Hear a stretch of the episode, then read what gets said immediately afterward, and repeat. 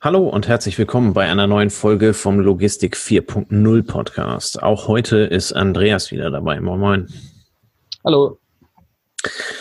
Wir haben uns ja über das Thema des Workforce Management getroffen, haben bei dem Workforce Management sehr viele verschiedene Lösungen, ja, man kann schon fast sagen, in ganz Europa gesehen. Ähm, und dabei haben wir festgestellt, äh, dass die doch sehr unterschiedlich arbeiten.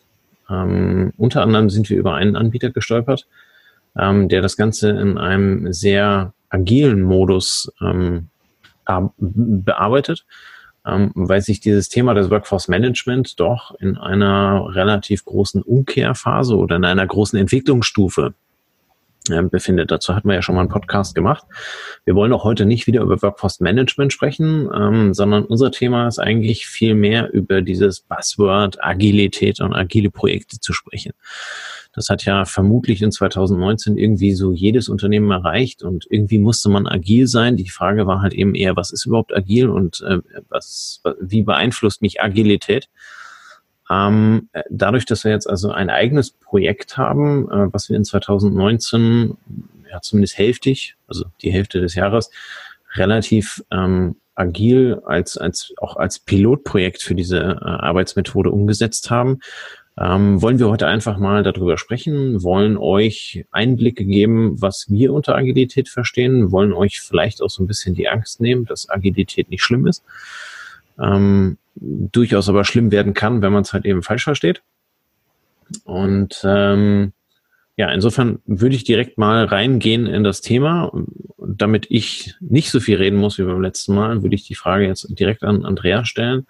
Was bedeutet für dich Agilität und was sind für dich agile Projekte im Allgemeinen, ohne jetzt auf das spezielle Projekt eingehen zu müssen? Also das, das Buzzword Agilität kommt ja hauptsächlich aus der Softwareentwicklung. Ähm, da gibt es auch schon sehr lange. Und ähm, wer da was nachlesen möchte, vielleicht verlinken wir das auch in den Show Notes, ist das so, sogenannte Agile Manifest. Da haben sich Entwickler, ein Entwicklerteam hat sich da selbst ähm, sozusagen äh, Prioritäten und Regeln gegeben, wie sie ähm, unterschiedliche Zielvorstellungen ähm, gegeneinander, gegeneinander gewichten. Und aus diesem agilen Manifest ist eigentlich das entstanden, was wir heute ähm, so im, im Projektbusiness ähm, als Agilität verstehen. Ähm, viele verbinden damit dann auch die Methodik des Scrum. Das heißt, ähm, nicht wie früher definiere ich vor Projektstart alles ganz genau haarklein, was ich irgendwie umsetzen möchte. Lass dann drei, vier, sieben Monate lang irgendjemanden programmieren und lass mir das dann am Ende präsentieren. Sondern Agilität bedeutet in dem Umfang, ähm, dass ich meine Projektplanung oder meine Organisation um das Projekt rum so aufstelle, dass sie flexibel ähm, mit den Anforderungen umgehen kann, dass man sich nur zum gewissen Maß ähm, über die Punkte ähm, vorab bis zu einer gewissen Deadline, also bis zu Projektstart verständigen muss und dass man es dann auch begrüßt, wenn während des Projektes auch Änderungen in den Anforderungen der Kunden stattfinden. Also die Agilität kommt aus der Produktentwicklung und das, was der Kunde am, was dem Kunden am meisten Mehrwert bietet, das wird möglichst zuerst umgesetzt. Und was er, was er, ja, vielleicht niedriger priorisiert und auch noch nicht ganz genau weiß, das wird erstmal nach hinten geschoben, so dass man erstmal das Ziel hat, möglichst viel Wert für den Kunden zu schaffen. Und aus dem, aus dem Verständnis von Agilität ähm, haben wir es jetzt auch im Projekt kennengelernt. Ähm, wenn man das mal so versteht, dann kommt für mich der Schluss, dass wir als Logistiker, also operative Logistiker, kennen es vielleicht, ne, es gibt immer mehr zu tun, als man schafft.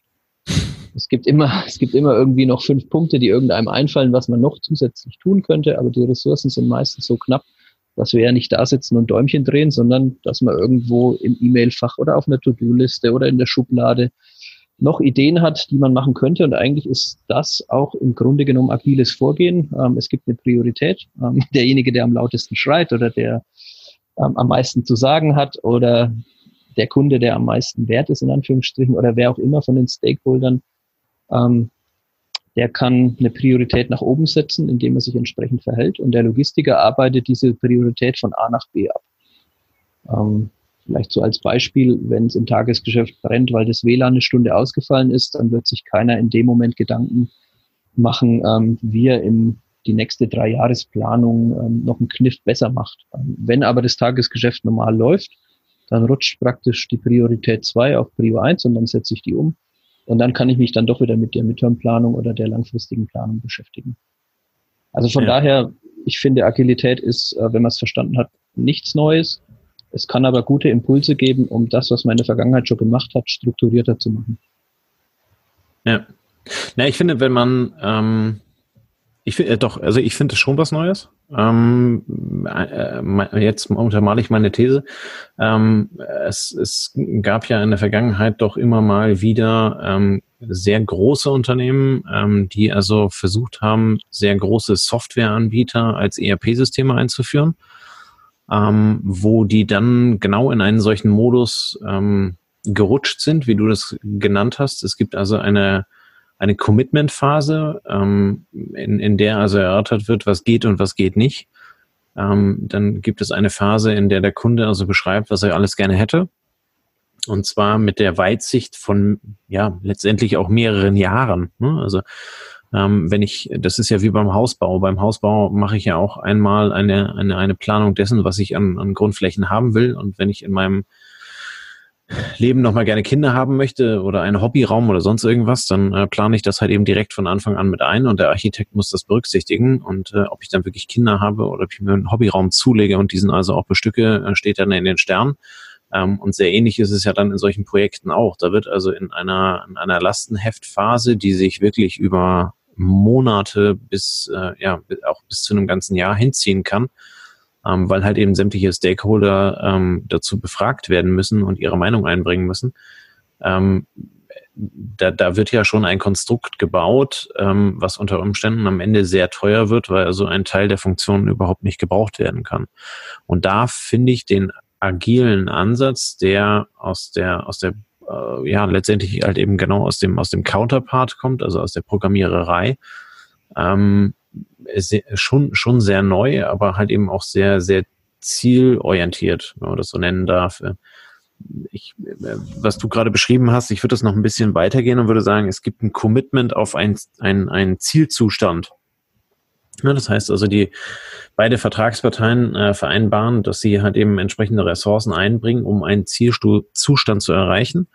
Ähm, welcher das auch immer sein mag. Ähm, jeder hat mit seinen Ressourcen halt dementsprechend bewertet, ähm, schaffe ich es, diesen Ziel, Zielzustand herzustellen oder nicht? Und äh, wenn ja, was brauche ich dazu? Ähm, und äh, dann gibt es also das Commitment, am Ende wird es eine Lösung geben, die dem re relativ nahe kommt. Ne? Ähm, und das finde ich eigentlich so das, das Spannende daran und wir, wo wir im Projekt auch festgestellt haben, dass das also echt was was sehr Neues für unsere Organisation war, im Sinne einer ja, bisher gab es immer Lastheft, äh, Lastenhefte und äh, bei den Lastenheften gab es halt eben ein, ein fertiges Ergebnis, das wurde umgesetzt und da musste man damit arbeiten und äh, dann gab es danach entsprechende Anpassungsphasen und diese Anpassungsphasen rutschen ja in einem agilen Projekt halt eben direkt in die Entwicklung. Ne? Und wir haben wir es festgestellt, ähm, wir haben Prioritätenlisten der, der Teile äh, der, der Gesamtlösung gemacht, die wir User Stories genannt haben. Ähm, und äh, die haben sich ja quasi ständig im, in der Priorität geändert. Und äh, dann wurde also immer das nächste Häppchen besprochen, was dann halt eben auch äh, vom Programmierer umgesetzt wurde und live genommen wurde. Und dann wurde halt eben geschaut, wo geht's jetzt gerade für uns hin. Und das finde ich schon sehr, ähm, sehr, sehr spannenden Ansatz. Finde ich auch ein ja, doch da neuen Ansatz. Ähm, ich kenne ihn so nicht und ich bin seit ein paar Jahren in dem Bereich unterwegs. Ähm, dass er in der IT vergleichsweise alt ist, okay, alles gut. Ähm, nur für Logistik ergeben sich da ja doch auch relativ, äh, relativ große Chancen. Ne? Ähm, wir erinnern uns an die Folge aus der vergangenen Woche, wo wir über die Etherdaten gesprochen haben. Ähm, wer hier einen Standard schaffen will und das Ganze agil ähm, angeht oder in einem agilen Projekt versucht umzusetzen, der hat ja quasi alle Asse auf der Hand und äh, kann, kann sich dann halt eben genau am, am Markt ausrichten.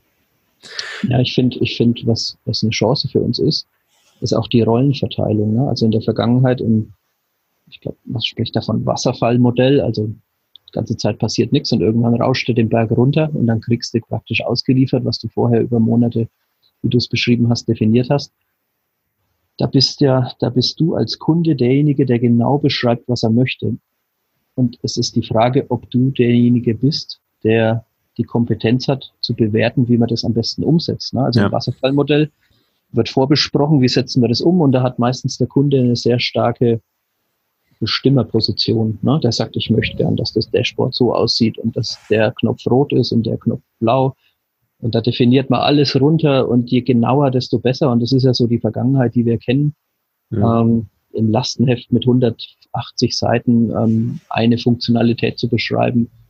Das ist das Ziel. Ne? Und das schränkt natürlich das Entwicklerteam ganz stark ein. Und in der Agilität gibst du als Kunde vor, was du als Ziel erreichen möchtest, wie du sagst. Ähm, die User Stories, das ist ein allgemeiner Begriff. Ne? Du definierst, was du eigentlich brauchst. Wie es dann umgesetzt wird, das entscheidet das Development Team und schlägt dir dann verschiedene Lösungen vor. Und dann kommt es wieder zu einer Konversation, die eigentlich ähm, wenn man die alte Lastenheftphase aufsplittet und sie so, ins, so vom Timing her einbaut, dass sie genau in der Situation stattfindet, wo sie stattfinden muss. Also du verschwendest keine unnötigen Ressourcen, weil du nichts definierst, was dann auch nicht kommt. Nein, in der Lastenheftphase, wie du gesagt hast, definierst du was und bis das in zwei Jahren kommt, brauchst du den Knopf nicht mehr. Ja. Und im agilen Projekt definierst du ja vier Wochen, drei Wochen vorher. Also agiles Projekt läuft meistens in Sprints, in Zeitabschnitten, die auf zwei Wochen, drei Wochen, vier Wochen festgelegt sind. Und das Ziel eines jeden Sprints ist, für den Kunden einen nutzbaren Mehrwert zu schaffen. Und dadurch weißt du als Kunde, wenn der, wenn der Programmierer jetzt mit mir spricht, dann kriege ich in drei, vier Wochen ein Ergebnis dazu. Und wenn du das so im Vorfeld besprichst, dass du dann auch weißt, in drei, vier Wochen kommt das Ergebnis, dann definierst du deinen Bedarf ganz zeitnah. Also wenn das Projekt fünf Jahre dauert, dann definierst du halt auch im Jahr 4,5 zu einem gewissen Zeitpunkt, was du dann in vier Wochen erwartest und definierst es nicht schon vier Jahre vorher. Und ähm, je und das ist spannend, weil im Endeffekt dann die Zusammenarbeit steigt und die Kooperation zwischen Entwicklerteam und zwischen ähm, Kunde. Und es wird just in time definiert. Und das ist auch ein ganz interessanter äh, Aspekt. Und vor allem ist der interessant, wenn sich die Rahmenbedingungen stärker ändern als vielleicht früher. Also wenn ich in der Planwirtschaft bin und weiß, was in zehn Jahren passiert, dann kann ich ein Lastenheft schreiben, das ist kein Problem. Aber wenn ich in der Welt äh, lebe, der, das nächste Buzzword ist dann diese VUCA-Welt, also diese sich sehr schnell ändernde Welt, wo ich nicht weiß, was nächstes Jahr passiert und wo ich schon gar nicht weiß, was in drei Jahren passiert da gehe ich halt immer Step für Step nach vorne. Ähm, also zum Start der Reise weiß ich noch nicht genau, wo ich hin will. Aber ich bin mir sicher, dass ich mit dem Team, mit dem ich gehe, einen guten Weg finde, um sinnvoll weiterzukommen. So kann man es eigentlich beschreiben. Ja. Und, ja, und ähm, ja. Ich, ich finde, ähm, also was, was du gerade angesprochen hast, ist sehr wichtig, ne? Ähm, dieses ähm, letzt, letztendlich habe ich am Anfang einmal die grobe Struktur eines, eines Lastenheftes. Ne? Das heißt also, ja. ich habe ich hab quasi ein Inhaltsverzeichnis oder eine Gliederung davon ja. ähm, und arbeite das dann also Kapitel für Kapitel ab. Die Kapitel sind dann die Sprints, ja. ähm, die ich dann dementsprechend aus, ausgestalten kann. Jedes Kapitel ist, keine Ahnung, drei Seiten lang. Ähm, und äh, ganz am Ende kommt also was dabei raus. Und so arbeite ich mich halt eben durch das Buch. Und wenn das Kapitel 4 halt eben wichtig ist, dann ziehe ich es auf zwei nach vorne. Und wenn es eigentlich total egal ist, kann ich es also auch auf 15 hinten anstellen und kann dann überlegen, ob ich es wirklich am Ende umsetze oder ob ich sage, nee, das ist ein Gimmick, ähm, den brauche ich nicht, der, der darf kein Geld kosten. Ne? Und äh, kann dann aber halt eben Dinge, die auf einmal im, im Tagesverlauf, so wie du sagst, ähm, ich, ich, ich weiß nicht, was in einem halben Jahr oder auch in einem ganzen Jahr ist, äh, so können sich halt eben die Prioritäten dann relativ schnell ähm, äh, verschieben. Das, was halt eben in einer Lastenheftphase entweder von vornherein mit, mit relativ großem Aufwand und äh, technischem Verständnis dann halt eben ähm, vorausgesehen werden muss. Ja. Ähm, wobei du da halt eben immer entsprechende Streuverluste hast, weil es dann, dann zu einem gewissen Anteil nicht so kommt und du dementsprechend viel Geld versenkst, hat eigentlich ja. dieser, dieser, dieser Scrum-Ansatz, also dieser, dieser agile Ansatz den großen Vorteil, dass du heute besprichst, ähm, welchen Mehrwert du in vier Wochen haben willst und du hast diesen Mehrwert dann auch. Ne? Also ja. wir haben das, äh, wir haben das ja in unserem Projekt äh, gemerkt, so die ersten zwei Sprints hat unser Dienstleister aber auch schon gesagt, die sind furzlangweilig. Ne? Ähm, da wird, da wird also halt eben, da wird das grundlegende Setup im System überhaupt gemacht, ähm, damit wir damit arbeiten können. Da seht ihr leider nicht besonders viel. Am Sprint 3 wird es dann halt eben interessanter. Ne? Ähm, wenn du das jetzt mal ausrechnest, sind das also irgendwas zwischen neun und zwölf Wochen, ähm, äh, bis, bis man also ein erstes zählbares Ergebnis hat, dass man dann aber auch halt eben vortragen kann. Das heißt also, ähm, du entwickelst entweder ein, ein, äh, ein, ein Testsystem rein, was du dann halt eben immer weiterentwickeln kannst, oder so wie es bei uns der Fall ist, du entwickelst also quasi direkt in ein Live-System rein ähm, und äh, kannst es halt eben dann operativ direkt nutzen. In welchem Ausmaß du das am Ende machst, ob du das für ein kleines Team machst, ob du das äh, groß ausrollst, ähm, das bleibt ja am Ende immer vollkommen äh, dir selber überlassen. Aber du kommst ja in ein in, in eine rollierende äh, Live-Setzungsphase äh, äh, rein, ähm, wo immer wieder was Neues kommt, was dann aber halt eben auch direkt ähm, live im System aus, ausprobiert werden kann, um dann halt eben auch den entsprechenden Mehrwert zu generieren. Ne? Und wenn der Mehrwert nicht da ist, dann kann ich halt eben direkt sagen, hier Freunde, das und das war die User Story, die ist auch umgesetzt, aber XYZ, ähm, da müssen wir nochmal ran und äh, da, da passt also irgendwas, da hat sich in der Realität dann halt eben herausgestellt, ähm, dass das nicht so funktioniert. Das müssten wir in einem der nächsten Sprints dann nochmal bearbeiten und aufsetzen. Ähm, wo du gegenüber dem Wasserfallmodell, was du genannt hattest, äh, das ist ja dann immer dieser, dieser ganz geliebte Change Request. Ne? Das heißt also, ja. Du musst dann wieder ein Lastenheft für die Änderung schreiben, die du gerne am äh, System vornehmen möchtest. Dann kriegst du ein Angebot dafür über XYZ viele PTs, ähm, die dann also wieder entsprechend viel Geld kosten. Dann muss das also wieder durch ein, durch ein äh, ja quasi durch eine Freigabe durch, dass also die Kosten irgendwo im Budget sind und äh, du also diese Story umsetzen darfst. Ähm, dann wird sie umgesetzt und ganz am Ende sitzt du da mit einem Ergebnis, wo du vielleicht am Anfang dann halt eben wieder nicht mit gerechnet hast, weil du wieder sechs Monate weiter bist. Ne? Ja. Und ähm, da bietet diese, diese agile Methode, glaube ich, relativ ähm, große Vorteile, ähm, auch riesige Projekte ähm, halt eben umzusetzen. Ich habe da immer so einen Lieblingsspruch, ne? Also, der lautet, wie isst man einen Wal? Ne? Und wie isst man einen Wal? Naja, Happen für Happen. Ne? Also ja. Äh, steckt sich ja keiner den, den ganzen Wal in den Hals und hofft dann, dass es ja. gut geht. Ähm, den saugt auch keiner ein, sondern man schneidet sich halt eben immer kleine Häppchen raus und dann geht das auch ganz gut, wobei ich ehrlicherweise noch nie Wal gegessen habe. Aber es geht auch eher um den symbolischen äh, Charakter dahinter. Das heißt also, diese, diese Agilität geht ja dann halt eben genau dahin. Ich mache Häppchen für Häppchen und arbeite halt eben immer ein bisschen weiter an einer großen Lösung. Ja, die Agilität hat auch noch andere Komponenten. Ne? Sie hat ja noch die Komponente, dass das Entwicklerteam sich zum Beispiel seine Punkte selbst aus der Prio-Liste raussuchen kann. Ähm, das bringt ein ganz neues Element da rein, nämlich das Thema Vertrauen.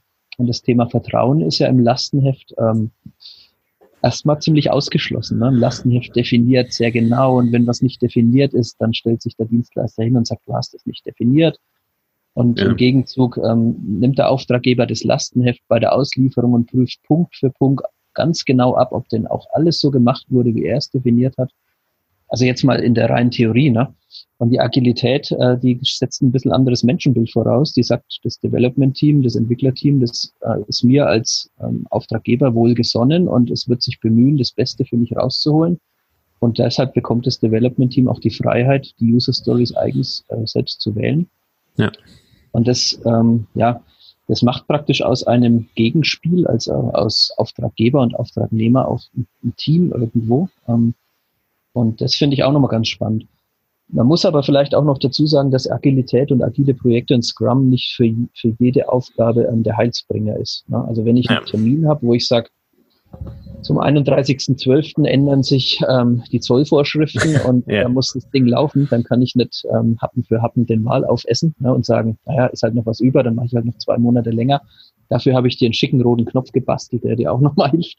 Ja. Ähm, also wenn es klar definiert ist, was bis wann umgesetzt werden muss und die Rahmenbedingungen sind klar, dann ähm, ist die Wasserfallmethode dafür auch ein gutes Mittel und ähm, dann muss ich da nicht in agilen Modus wechseln.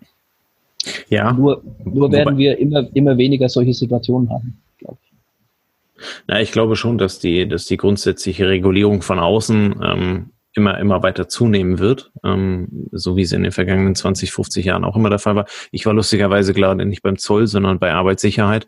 Auch bei Arbeitssicherheit möchtest du ja auch nicht Happen für Happen irgendwas umsetzen, ähm, sondern da gibt's halt eben was und dann musst du dich dran halt eben ähm, daran orientieren. Auf der anderen Seite ist halt eben da wieder sehr klar, wo du hin musst. Ne? Also es, ja. es, es, es gibt ein Ergebnis, wo du hin musst und dieses Ergebnis steht aber auch. Das ist am Ende nicht so, ähm, ich habe mir eine Lösung ausgedacht, die habe ich jetzt programmiert bekommen und stelle dann also fest, es funktioniert nicht so, ähm, ja. sondern ganz am Ende entwickelt das Team ja dann vermutlich auch für mehrere Kunden eine ähm, darauf ausgelegte Lösung. Ähm, die, äh, die dann halt eben feststehend ist. Das heißt also, es macht an der Stelle auch überhaupt gar keinen Sinn, in die Agilität zu wechseln, weil das Ergebnis, äh, weil das Ergebnis nun mal ein, ein, ein Datum ist. Ne? Das, ja. äh, das ist, das muss ab dann so sein und dann ist fertig und da diskutiert auch keiner drüber. Ähm, äh, von daher ja, gerade äh, gerade Unternehmen, die viel damit zu tun haben, die sind halt eben in der Agilität ein bisschen eingeschränkt.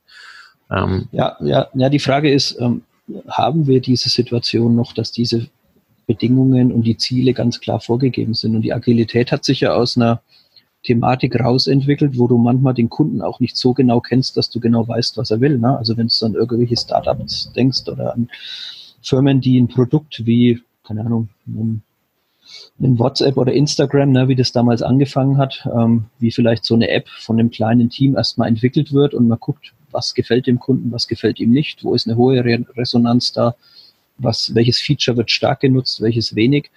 Da hat ja das Team die Aufgabe, eine Lösung zu suchen, die keiner vielleicht auch genau beschreiben kann. Ja. Und da, dafür ist Agilität total super. Ne? Du gehst mal ein Stück des Weges und dann stellst du fest, hoppla, da komme ich nicht weiter, dann lässt du alles stehen und liegen und lässt es einfach so, wie es ist. Und dann gehst du einen neuen Weg und versuchst was, äh, versuchst ein anderes, äh, äh einen anderen Mehrwert zu schaffen. Ja. Und das Wasserfallmodell ist halt dafür gemacht, in einer klar definierten Welt die optimale Lösung zu schaffen. Und, und die Frage ist, wie oft kommen wir noch in so eine Situation rein, wo wir in einer klar definierten Welt ähm, eine, eine optimale Lösung schaffen, die am besten noch über drei, vier Jahre Gewinn bringt oder sich amortisiert.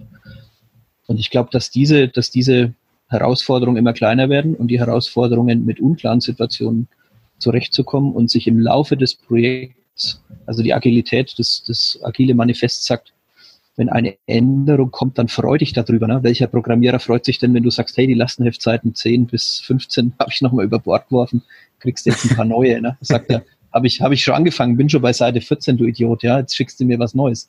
Ja. Im agilen Projekt ähm, ist es eigentlich die Aufgabe, diese, diese Veränderung willkommen zu heißen und zu sagen, okay, wenn du das so willst, dann machen wir das so. Ja? Ähm, ja. Und dann freust du dich natürlich schon, wenn du in dem Moment noch nichts angefasst hast und hast das in der Prio-Liste irgendwo unten stehen und ich glaube, wir sehen jetzt auch bei uns in dem, in dem, in dem Modell, und das, das habe ich auch bei anderen kennengelernt, die Kunst, solche Projekte zu führen, besteht dann darin, dass du doch immer doch, dass du doch immer schon ein, zwei, drei Sprints nach vorne guckst und da dann eine Grobsortierung vornimmst. Also wie so ein Scout, der bei einer Wandergruppe schon mal zehn Meter vorausläuft, damit er sagen kann, ihr müsst nicht in diesen Weg rein, weil da ist die Brücke kaputt, nehmt mal den anderen. Ja. Und, und da merkt man schon, ähm, sag mal, einen erfahrenen Projektleiter, wie wir ihn jetzt momentan kennenlernen oder kennen oder nutz, äh, mit ihm zusammenarbeiten, ähm, der, der guckt, dass er diese Vorbereitung des Weges rechtzeitig macht, also nicht zu früh, aber rechtzeitig, so dass immer, dass immer schon ein Weg definiert ist, den, den, das, den das Entwicklerteam dann auch ordentlich weitergehen kann. Ja. Und wenn das gelingt, ja, dann, dann ist es super. Na, da kann man ja gerne konkret werden. Ne? Also ähm, äh, es ist ja, es ist ja bei uns im Projekt so, dass ähm, ein, ein, ein bestimmter Sprint halt eben auf drei Wochen äh, festgelegt wird. Ähm, das Entwicklerteam fängt dann an zu, zu arbeiten in diesem Sprint und setzt dann halt eben genau die User Stories um, die dafür vorher geklärt wurden. In der Zeit des Sprints ähm, bereitet der ähm, der Scrum Master, mit dem wir da an der, an der Stelle zusammenarbeiten, bereitet ja, schon der, den nächsten. Der Product Owner, der Product Owner ist das. Also so, da gibt es eine Rollenaufteilung im Scrum. Ja. der Scrum Master ist eigentlich der, der ab und zu mal vorbeiguckt und schaut, dass alles funktioniert, ne? Und so das Menschliche ein bisschen ah, okay. ja, der, Product, der Product Owner ist der, der diese Sachen mit uns aufbereitet. Dann peitscht mich dafür aus, dass ich falsch lag. ähm, äh, ganz am Ende ist er aber derjenige, der halt eben äh, quasi während sein Entwicklerteam den einen Sprint ähm, ja, programmiert, ähm, spricht er mit uns als Kunden die Inhalte des nächsten Sprints ab. Ja. Ähm, und unsere Aufgabe ist dann quasi, also er, er, er braucht ja so einen Drei-Wochen-Sprint äh, plus nochmal eine Woche irgendwie Urlaub, weiß der Geier was äh, hinten dran, wo die sich also dann also auch nochmal sortieren müssen, je nach Mannstärke. Ja. Ähm, ist, ist es ja so, dass alle, alle vier Wochen ein Sprint kommt. Ja. Also, das heißt also, ähm, er, er bespricht die ersten zwei Wochen des Sprints mit uns den nächsten Sprint ähm, benötigt dann selber nochmal zwei Wochen, um das halt eben entsprechend aufzuarbeiten und mit seinem Team dann halt eben anzugehen, damit er dann das in den Sprint in die Entwicklung geben kann. Und diese zwei Wochen wiederum nutzen wir als Kunde dazu, ähm, die User Stories, die wir irgendwann mal eingekippt haben, ähm, oder die sich halt eben auch unterwegs noch ergeben haben, äh, dann halt eben neu zu priorisieren. Das klingt nach relativ viel Arbeit. Ähm, ganz am Ende ist es aber eigentlich ein, ein kann man das sagen, in der Logistik kreatives Arbeiten? Ähm, äh, es ist, es ja, ist ja es schon. Ist, es ist, es ist, also kreativ ist es, kreativer ist, Wasserfall, also Lastenheft verfassen kann auch kreativ sein. Ich würde aber sagen, es ist ein sehr, also bei aller Flexibilität, die immer als erstes genannt wird, wenn das Wort Agilität fällt, ist es eigentlich ein, ein sehr streng durchgeführter Zyklus, genau. der dir eine, eine sehr gute Methodik, also der dich, der dich sehr gut organisiert so dass du wie, wie ein Wanderer, der jeden Abend seinen Rucksack einmal durchpackt und wieder neu sortiert, damit er am nächsten Morgen, oder ein Kletterer, damit er am nächsten Morgen alles parat hat, genau. ähm, ähm, der dich darauf vorbereitet. Und ja. das ist eigentlich sehr, sehr spannend. Ja. Das ist genau das, was ich sagen wollte. Ne? Also das, äh, äh, du, du folgst da einem sehr, ähm, sehr, sehr stringenten ähm, Rhythmus, äh, wie Arbeiten ja. zu vollführen sind. Ähm, die Agilität ergibt sich daraus, dass der Kunde quasi dann immer wieder die User Stories halt eben entsprechend anpasst. Ähm, wir haben es mit, ich weiß gar nicht, ganz am Anfang waren es mal 200 User Stories oder sowas, die wir umsetzen wollten. Ähm, ich müsste an einer, müsste müsst also schätzen, was da an User Stories einerseits rausgeflogen ist, was aber auch an, ja. halt eben an User Stories wieder dazugekommen ist. Wenn ich schätzen müsste, sind das bestimmt äh, 20, 30 äh, jeweils, die da rausgeflogen äh, äh, sind und ja. wieder auch dazugekommen sind, so dass wir ganz am Ende nicht mehr und nicht weniger hatten als vorher. Und das ähm, war jetzt aber, im Zeitraum eines Jahres, ne? oder im genau, Zeitraum eines halben Jahres. Genau, und die, aber die Prioritäten haben sich halt eben dahingehend verändert und das ist es halt eben, was ich meine, was, was, was die Agilität in einem Projekt ausmacht. Du kannst halt eben innerhalb des Projektes die Richtung nicht, nicht grundlegend ändern, aber du kannst dich halt eben mit dem Produkt, was entwickelt wird, mitentwickeln und kann, ja. äh, kannst halt eben die Erkenntnisse daraus nutzen, was halt eben in einer Lastenheftphase überhaupt nicht möglich ist. Ne, in einer Lastenheftphase sagst du, ich will das so, dann geht der Programmierer hin und programmiert das so. Dann nimmst du das so live und stellst dann fest, dass das so aber nicht geht. Und dann musst du wieder den Change Request schreiben, ähm, äh, dass das irgendwie so anders gehen muss. Ne, und äh, da verlierst du halt eben relativ viel Zeit, wobei das bei der Agilität ähm, halt eben ja quasi live, live umgesetzt werden kann. Ne? Also ja. äh, wir, wir haben es ja mehrfach erlebt, dass dann also gesagt wird, hier die User Story, ähm, die ja, ne? du weißt, was ich ja. sagen will. Also äh, die, die macht jetzt also Sinn, du, die stand zwar hinten, aber wir nehmen sie jetzt noch mit nach vorne. Genau, und du definierst halt just in time. Und das kennen ja. wir auch aus der Logistik. Wenn man sich einen großen Vorrat hinlegt von einem Artikel, wo man nicht weiß, ob der geht, ne? und du hast so eine ewig lange, ewig lange Reichweite, dann weißt du nicht, ob der Artikel irgendwann abbricht und gammelt dann im Lager rum. Und um das jetzt ins Projekt zu übertragen, du, du definierst deinen Bedarf just in time, gerade so ein Sprint vorab oder zwei Sprints vorab zu dem, wie er realisiert wird. Ja. Und ähm, wir haben ganz, also wir haben fast nichts, wir haben eigentlich nichts ausdefiniert, wo wir dann nach, auch gesagt haben, wir schmeißen das weg. Wir haben einfach die User Story irgendwann mal hingeschrieben, das war wie beim Brainstorming eine Idee. Und wenn aus der Idee nichts mehr wird, dann schmeißt du sie weg, bevor du da wahnsinnig viel Zeit reinsteckst, geschweige denn überhaupt einen Programmierer da drauf loslässt. Ja. Also der Programmierer ist eigentlich vor diesen wilden Ideen geschützt dadurch, dass vorher jemand ähm, von dir ordentlich abfordert und dann nochmal just in time fragt, brauchst du das jetzt wirklich? Und wenn du dann dir selber nicht ganz sicher bist, und das ist ja auch nochmal was, was das agile Projekt dem Kunden auch zugesteht, ne, dass du sagst, wenn du es nicht genau weißt, dann lass uns doch nur mal ein bisschen in die Richtung gehen und lass uns mal da so ein Pilotfunktion oder lass uns mal was Einfaches bauen, also so ein MVP, Minimum Viable Product. Ähm, das heißt, ganz, also wir setzen die Funktion um, aber erstmal ganz hemdsärmlich, damit ja. du dann feststellen kannst, ob das wirklich das ist, was du brauchst. Und dann gehen wir in die Detaildefinition rein. Und das haben wir auch ganz oft gemacht, ne? dass ja. wir sagen, mach halt erstmal so und dann im nächsten Schritt so oder gib uns erstmal die Möglichkeit, manuelle KPIs anzulegen und dann machen wir die dicke Schnittstelle danach. Und ähm, also finde ich auch vom Risiko für den Auftraggeber weil du vorhin die großen Konzerne erwähnt hast, die dann irgendwie auch Millionen versenken im dreistelligen Bereich. Ähm, kann man natürlich jetzt mit dem Enterprise Resource Planning schlecht machen ne? oder mit einem, mit einem, richtig großen System, was die ganze Welt neu schafft. Aber es ist ein, ein interessanter Ansatz, ähm, so zu starten, auf jeden Fall. Ja. Na, wobei, ich glaube, du kannst es halt eben schon dann in gewisser Weise weltweit machen. Ähm, ich habe gerade einen, einen, einen, mit einem ehemaligen Kollegen gesprochen, ähm, der bei einem Einzelhändler anfängt. Ähm, die haben, die sind europaweit tätig und haben ein neues Lagerkonzept jetzt also für einen bestimmten Bereich ausprobiert. Ne? Ähm, das, das war also eine, ja, ein automatisierter Kleinteile-Lager, ähm, äh, was da halt eben ähm, im frische Bereich gemacht wurde. Ähm, das haben die halt eben gebaut und haben aus einer Lagerstruktur von, ich glaube, 18 Lagerstandorten eins halt eben mal dahingehend entwickelt ähm, und haben das, haben da jetzt also zwei Jahre dran rumgespielt, bis es jetzt also in der Qualität funktioniert, wie sie es gerne hätten. Ähm, und jetzt werden halt eben alle neuen Lagerstandorte werden nur noch nach diesem, nach dieser Vorgabe gebaut. Das heißt also, ja. die, die Idee mit einem Lastenheft, äh, äh, keine Ahnung, also ein Unilever auf irgendwas umzuziehen weltweit, äh, klar, ja. die kann nicht funktionieren. Aber wenn du dann halt eben runtergehst, dass äh, ein Unilever einfach nur als Beispiel in, ich weiß nicht, 160 Ländern ähm, äh, tätig ist, in den 160 Ländern also, also nochmal x Lagerstandorte oder x Vertriebsgesellschaften hat ähm, und du fängst mal mit der ersten dabei an, Ne? Und dann sind wir halt eben wieder bei dem, was ich vorhin sagte, mit dem Happen für Happen. Ähm, dann ja. fängst du halt eben an und du fängst relativ klein an und wenn es funktioniert, kannst du das halt eben relativ gut ähm, und schnell ähm, portionieren und aufbauen. Ja. Wie sieht das dann aus jetzt? Äh, jetzt ähm, loben wir die ganze Zeit die Agilität in den Himmel. Was meinst du denn sind die Nachteile von Agilität oder wann ist Agilität nicht geeignet? ähm, abseits, abseits gesetzlicher Vorgaben für Zoll oder ähm, Arbeitsrecht, was wir vorhin einmal kurz angesprochen hatten. Ja, die Eigenheit der eben genannten ist ja, dass du zu einem festen Termin einfach ein festes Ergebnis brauchst.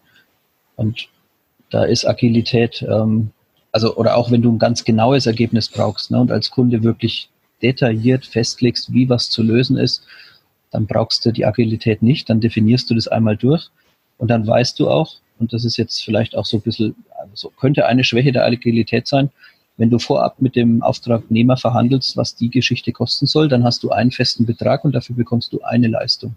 Ja. Und im agilen Projekt ist das ein bisschen eine Unbekannte. Ne? Du definierst natürlich schon grobe Aufwände und schätzt ungefähr, aber je nachdem, wie, wie theoretisch oder wie, wie stark du Agilität auslebst, heißt es ja eigentlich auch, dass sich dein Projektbudget ähm, zumindest, also entweder verändert sich das, was du bekommst, oder es verändert sich das, was du reinstecken musst, weil es ja, ja, irgendwo angepasst werden kann.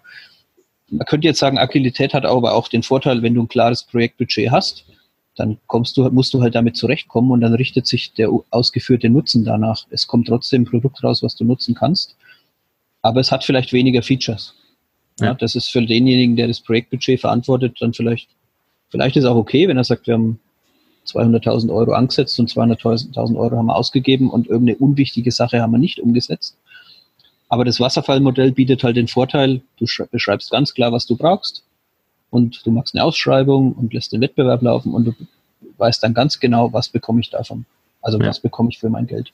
Und da ist die Agilität halt aufgrund ihrer Flexibilität und auch aufgrund des Vertrauens und aufgrund des freien Zusammenspiels oder freieren Zusammenspiels ähm, nicht ganz so berechenbar. Ja.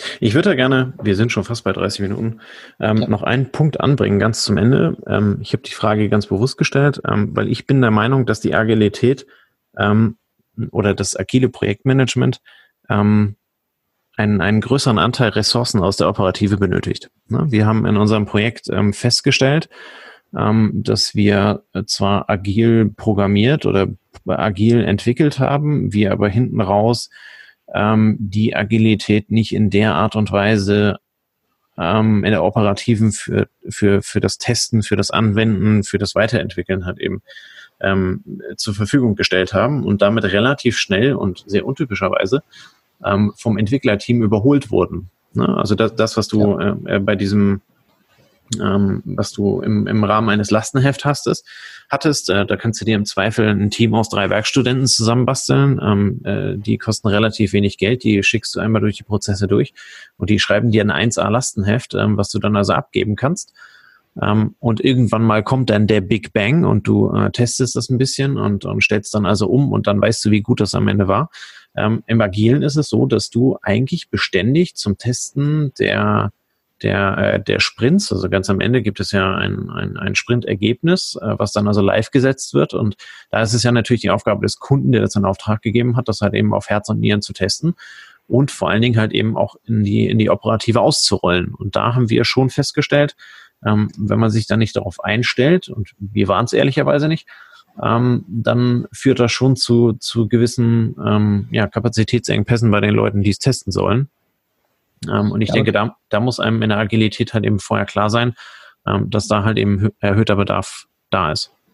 Also Bedarf ist richtig, aber erhöht würde ich jetzt mal in Frage stellen, weil wenn du ein Lastenheft definierst, jetzt nehmen wir mal an, die Definition vom Lastenheft dauert genauso lang wie ein Refinement, also die Beschreibung von den von den User Stories ähm, oder die Klärung von Details wie, wie im, im agilen Projekt. Das Testing dauert, also in, in der Theorie zumindest, eigentlich genauso lang in beiden Systemen, weil okay, du in beiden Haken, ja. Ja, ja, ich, weiß, ich weiß, was du meinst, aber das ist das, was ich meinte mit den, mit den, äh, mit den drei Werkstudenten, die du dazu holen kannst. Die kannst du halt ja. eben von extern einmal dazusetzen, dann hast du neun Monate Pause und dann äh, muss sich deine Operative drum kümmern. Ähm, in der Agilität ist es so, dass du in der, äh, aus der Operative heraus Ressourcen brauchst, die das ganze Projekt die ganze Zeit halt eben entsprechend ähm, über einen kompletten Saisonverlauf ähm, eines, eines Jahres halt eben mitbegleiten müssen. Das meinte ich damit. Genau, das stimmt. Ja, ähm, also die drei Werkstudenten, die würde ich jetzt auch mal mit einem Fragezeichen versehen, weil die Frage ist, haben diese drei Werkstudenten reine, reine Kompetenz als User, ne, wie jetzt ein erfahrener Teamleiter, ein erfahrener Abteilungsleiter. Aber es stimmt schon, ne, ähm, die Ruhephase von den drei Monaten, wo man auf die Programmierung wartet, die ist auf jeden Fall nicht gegeben, sondern es ist ein stetig laufendes Projekt. Und was auch noch natürlich mehr Aufwand erzeugt, ist, dass das Testing immer wieder in kleineren Häppchen ähm, praktisch gemacht wird. Also du kannst ja. dich jetzt nicht drei Wochen mit zwei Leuten einsperren und sagen, wir exerzieren jetzt das Lastenheft durch, sondern du hast alle vier Wochen Elemente, wo du immer wieder rausgenommen wirst, weil du sagst, genau. jetzt wieder Refinement, jetzt wieder Testing. Und, und diese Disziplin, die da eingefordert wird, die ist natürlich schwer zu leisten, wenn ich ein operatives Geschäft habe, was mich immer wieder mal an die Grenzen bringt. Ja. Weil dann hat das Projekt einfach Prio 2. Ja, das ist klar. Ja, das wollte ich am Ende noch anbringen, weil es ein Thema ja. ist, was wir für uns selber rausgefunden haben. Ähm, leider mit etwas Herzblut. Ähm, ja, wie, wie, wie, sind, wie sind die agilen äh, Projekte bei euch gelaufen? Ähm, arbeitet ihr überhaupt agil? Ähm, wie, wie wird das bei euch aufgenommen oder ähm, wird total agil der Kaffee bestellt und das war's an Agilität? Ähm, schreibt uns das gerne in die Kommentare, schreibt uns gerne an dazu. Ähm, wir sind gespannt darauf, ähm, was, was ihr mitzuteilen habt zu dem Thema. Ähm, wir haben da sehr, sehr interessante Erfahrungen äh, mitgemacht, die wir jetzt gerade größtenteils erzählt haben. Ähm, nichtsdestotrotz äh, würden wir da gerne von anderen auch erfahren, wie es da läuft und äh, uns dazu entsprechend austauschen. Ähm, wie gesagt, extrem lange Folge dieses Mal, fast 40 Minuten. Ähm, von daher verabschieden wir uns, äh, wünschen ein wundervolles Wochenende und äh, sehen uns dann nächste Woche wieder. Bis dann. Tschüss.